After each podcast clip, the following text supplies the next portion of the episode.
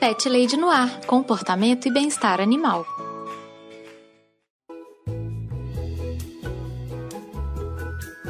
Olá, pet lovers! Aqui é Carol Barros e você está ouvindo Pet Lady no Ar seu espaço para falar de comportamento e bem-estar animal. Se você tiver alguma dúvida sobre o seu cachorro ou o seu gatinho, entre em contato comigo. Você pode me mandar um e-mail em carolina@thepetlady.com.br ou me encontrar no Instagram e no Twitter com o nome de ThePetLadyBH. Vamos conversar. O tema do podcast de hoje é provavelmente o assunto mais polêmico que eu já tratei aqui no Pet Lady no Ar.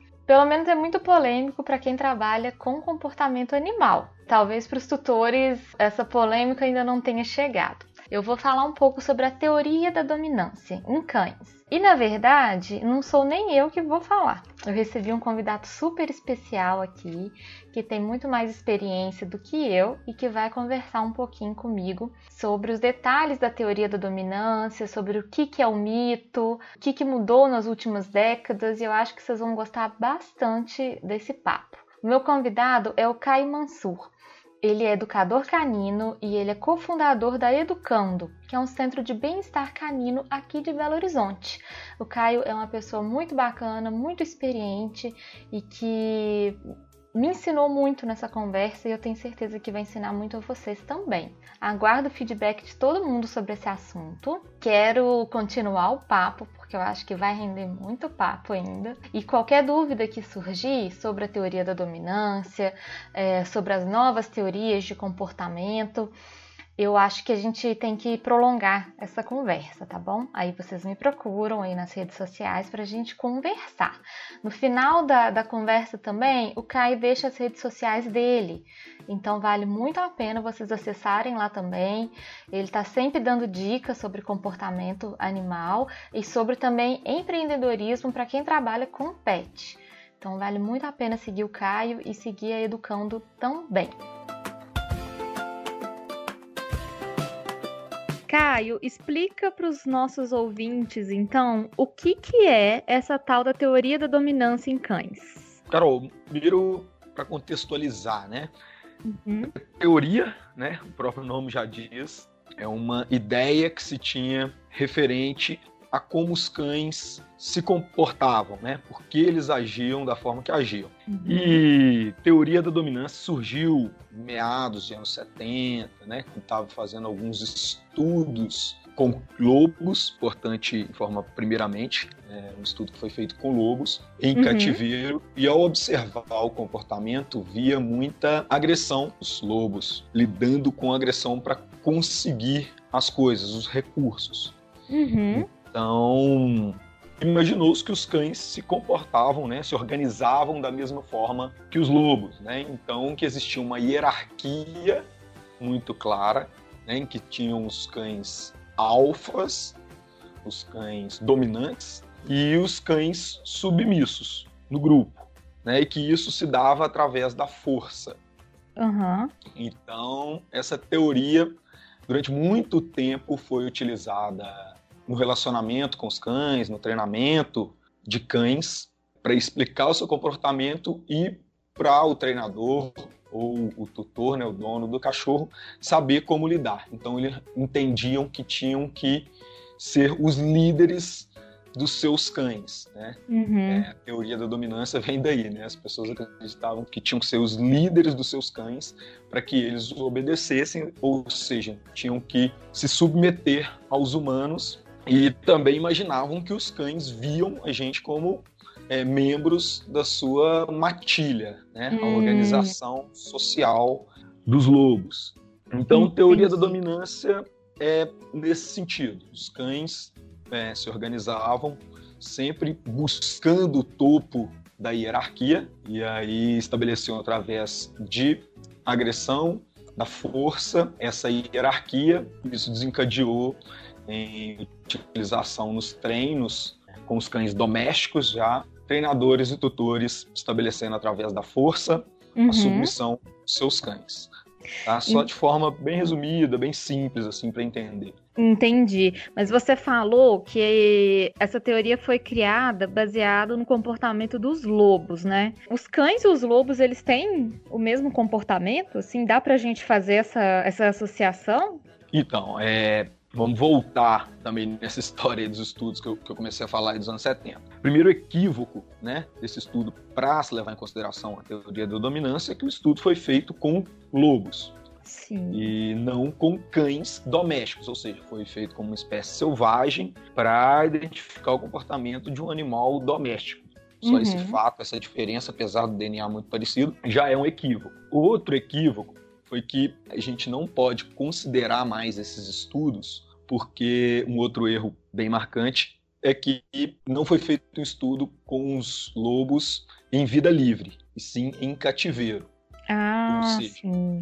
Né, é como se a gente avaliasse um, um cão doméstico dentro da sua casa, dentro do seu território, colocando outros cães ali, uhum. falar que esse é o comportamento padrão dele é, quando ele está livre, né? Então, é um equívoco. Foram colocados lobos de diversos grupos diferentes, num ambiente restrito. Então, havia disputa por alimento, né? disputa por procriação, né, que iria cruzar com as fêmeas. Então, Sim. Então, tudo era feito é, de uma forma equivocada em que havia muita disputa por recurso. Então, eles brigavam muito, havia muita briga para alcançar esses recursos.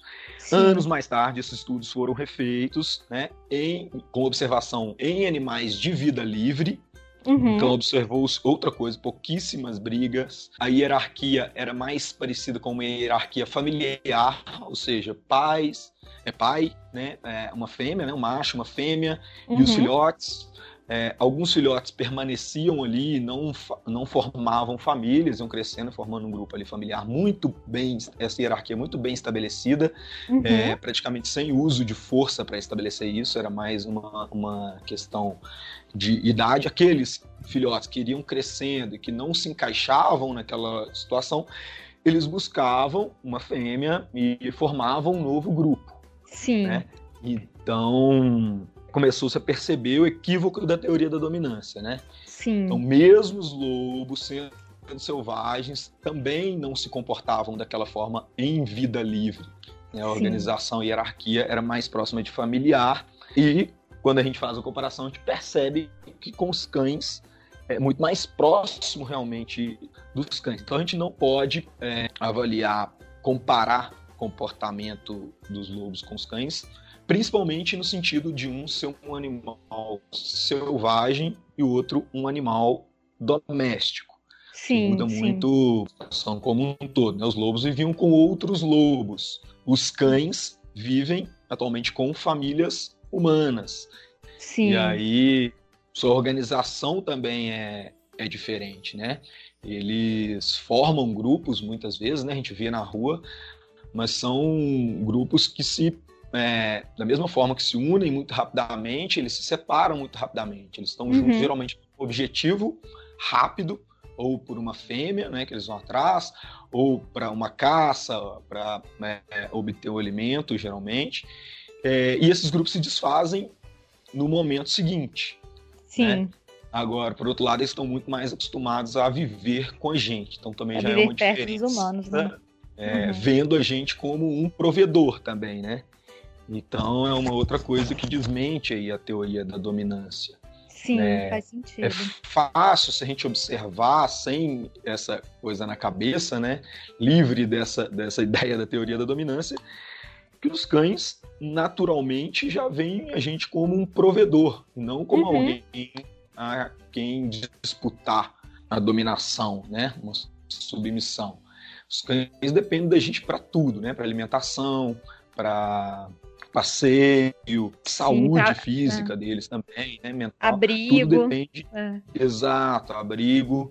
Enfim, é, tem muitas semelhanças, né? A começar pelo DNA, uhum. mas também tem muitas coisas que os diferem e que precisam ser levadas em consideração. E Kai, você acha que com essa desmistificação da teoria da dominância, isso foi uma coisa mais recente, né, nos últimos anos, né? Você uhum. acha que isso mudou o trato dos tutores e até dos treinadores com os cães? O que, que você acha que, que tá diferente agora?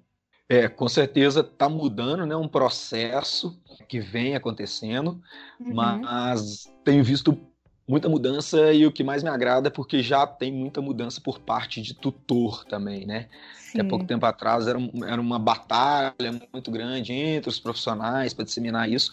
Hoje a gente já vê muito tutor é, com esse conhecimento, tendo esse entendimento. E o que muda, é, eu acho, principalmente, Carol, é a, nessa forma de ver o cão muda a forma como a gente age com eles no treino. A gente entendeu que não precisamos entrar em conflito para estabelecer uma hierarquia, ou seja, a gente passa de uma relação conflituosa para uma uhum. relação de cooperação. Sim. Né? Então, então, o treino tradicional, o treino é, que levava em consideração a teoria da dominância, a gente tinha que mostrar para o cachorro quem mandava, fazer ele entender quem mandava.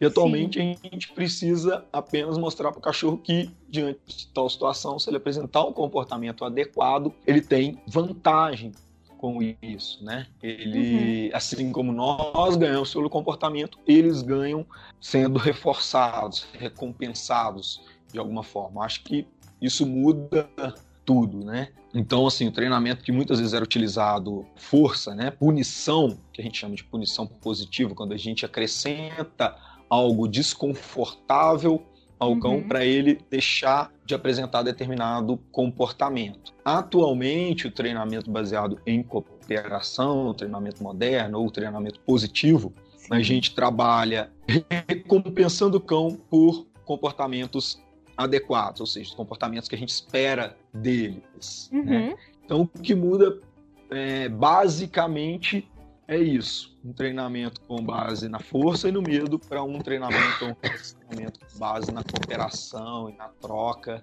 Né, em que a gente foca na, no acerto do cão e mostra para ele que esse comportamento é esperado, recompensando, fazendo com que esse comportamento é, se repita no futuro. Então a gente entendeu uhum. que a uhum. gente não precisa disputar um lugar mais alto na hierarquia com os cães, porque essa não é a forma de se organizar uhum. eles, né? Enfim, principalmente isso. E também não é a forma de ter um treino mais é, proveitoso, né, Caio? Assim, o treino ele pode ser muito melhor se ele não for aversivo para o cão, né?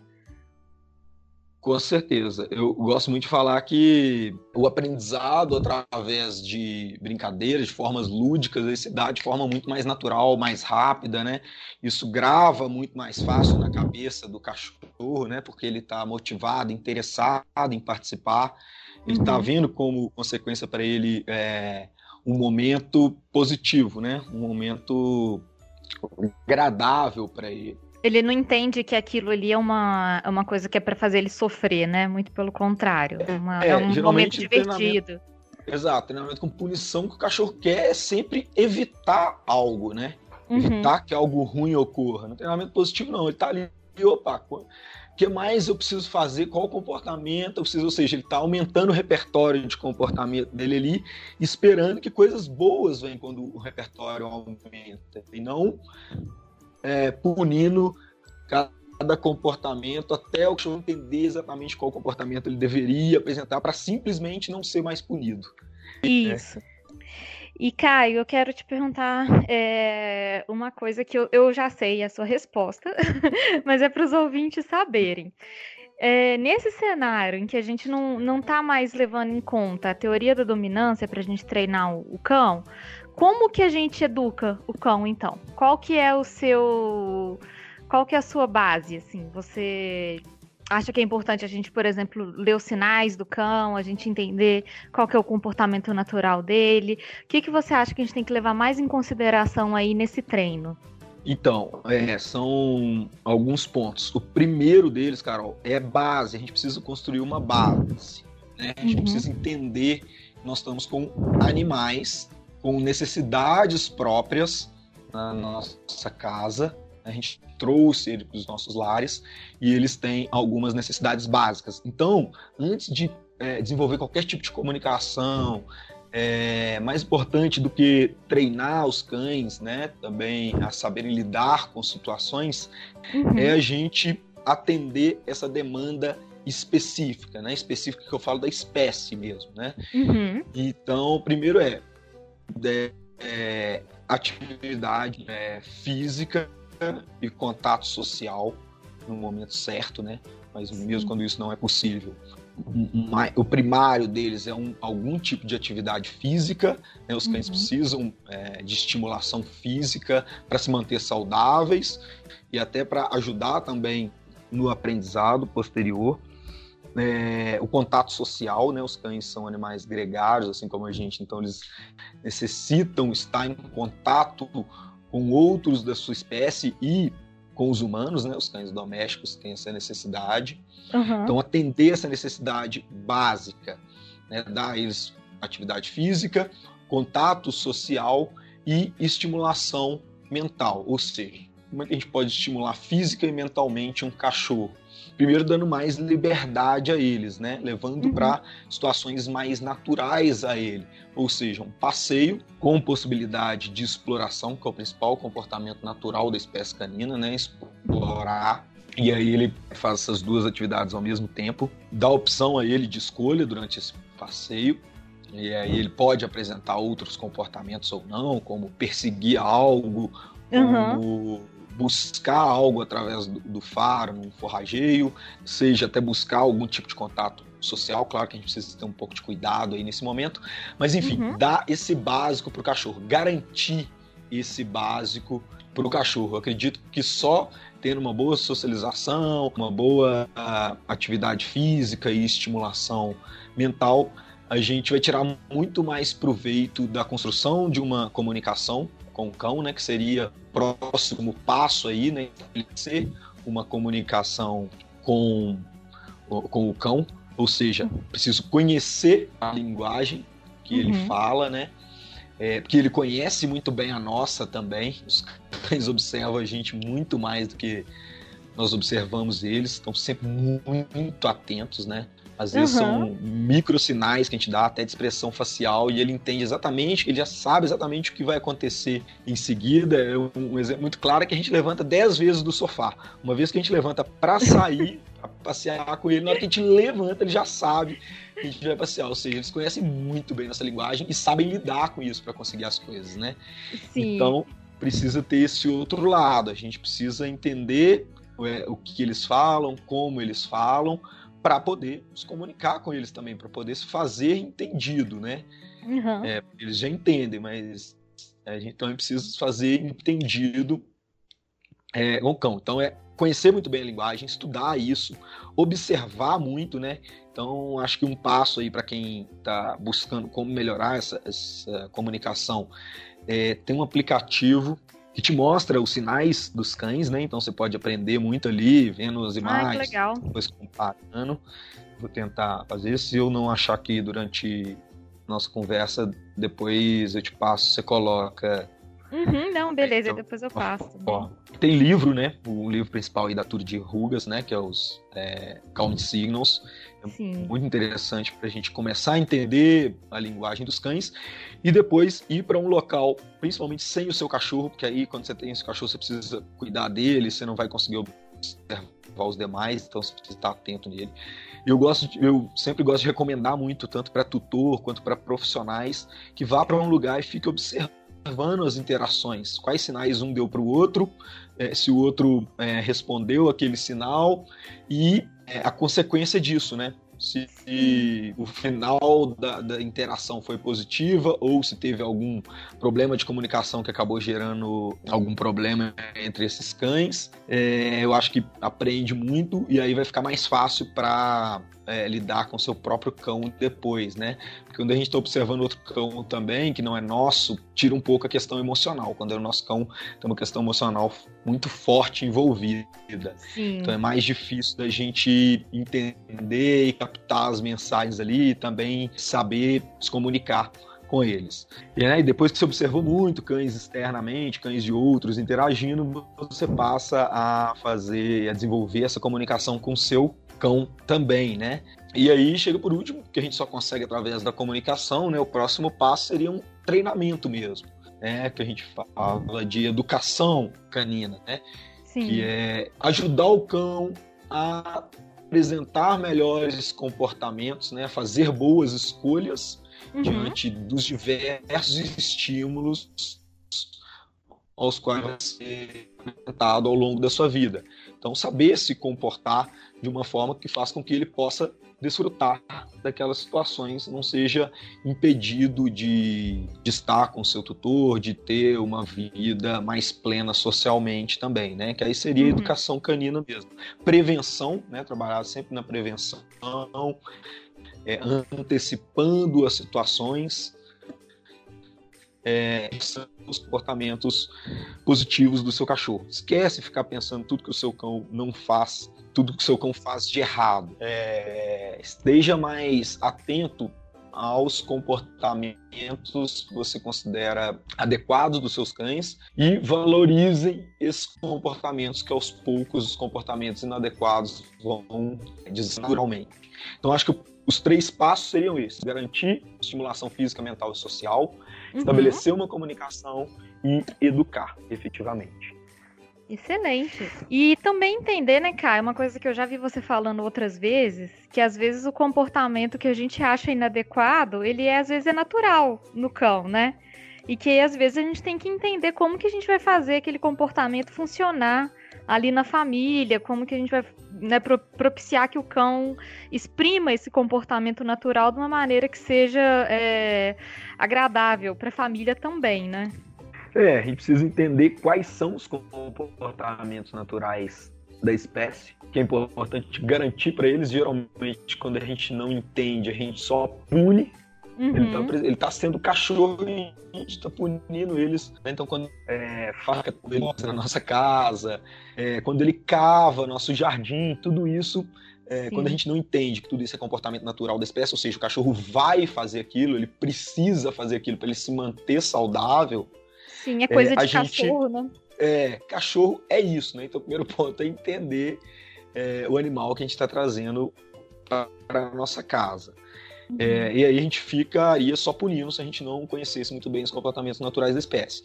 A partir do momento que a gente conhece, a gente para de punir.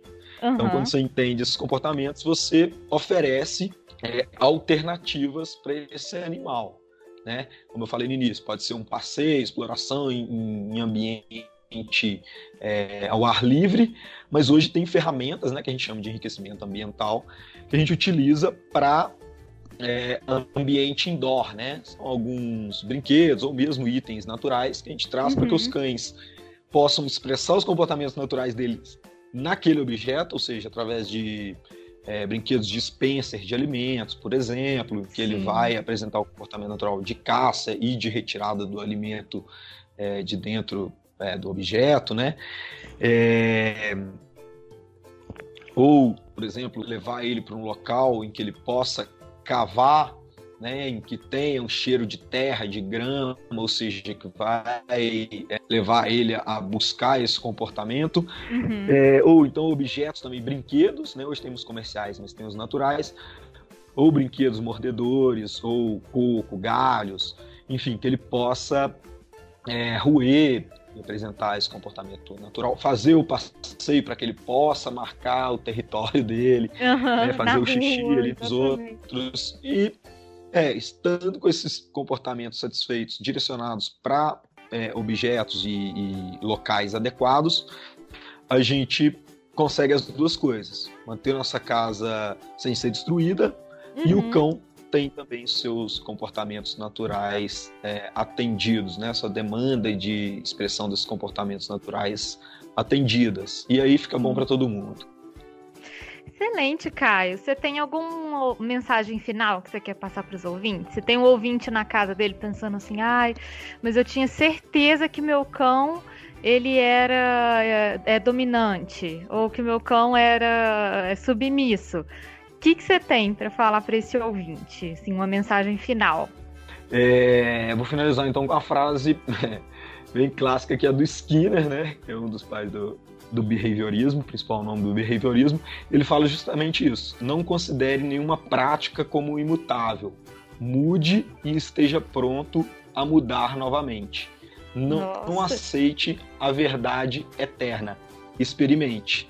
É, eu acho que é uma boa frase. Na, é natural, tá? Esse sentimento do, do, do, ouvinte, eu já passei por ele como profissional, então ainda mais sério. A minha relutância em aceitar e mudar uhum. era ainda maior, né?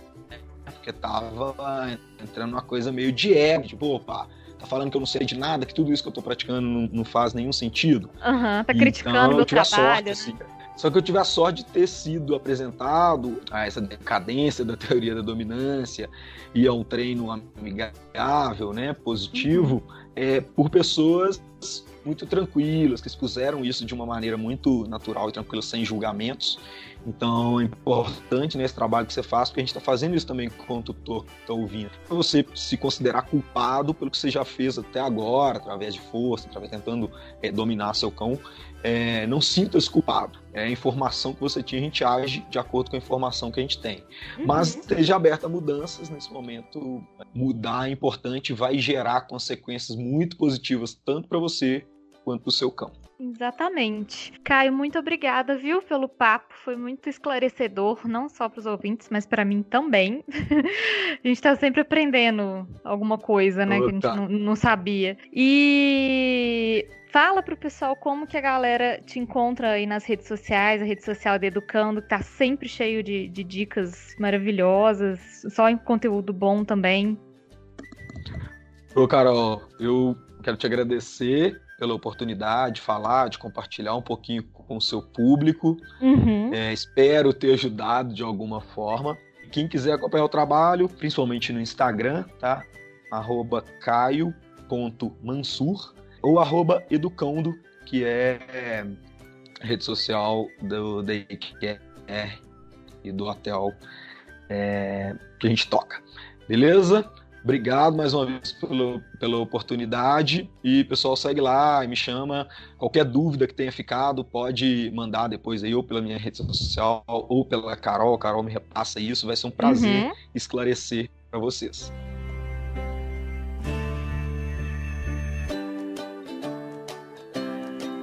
Por hoje é só, Pet Lovers. Espero que vocês tenham gostado do programa. A teoria da dominância ainda é um assunto que desperta muitas paixões e muitos debates, mas o debate é sempre enriquecedor pra gente, não é mesmo? Espero que vocês tenham gostado e que vocês tenham feedbacks para dar também sobre esse assunto. Vamos estender o papo, quero ouvir a opinião de vocês, a opinião de profissionais que ainda se baseiam na teoria da dominância e vamos continuar esse assunto. Vocês me encontram no Twitter e no Instagram com o nome de ThePetLadyBH e vocês também podem me mandar um e-mail em carolina@thepetlady.com.br. Uma coisa que eu tenho esquecido de falar nos últimos programas é que vocês também me encontram no meu site, que é thepetleire.com.br. Lá, além da descrição dos meus serviços e do depoimento dos meus clientes, tem também o meu blog, onde eu posto sempre diversas informações, coisas que eu também falo aqui no podcast, que podem também agregar muito a relação que você tem com seu animalzinho. Então é isso, gente. Até o próximo programa e beijos!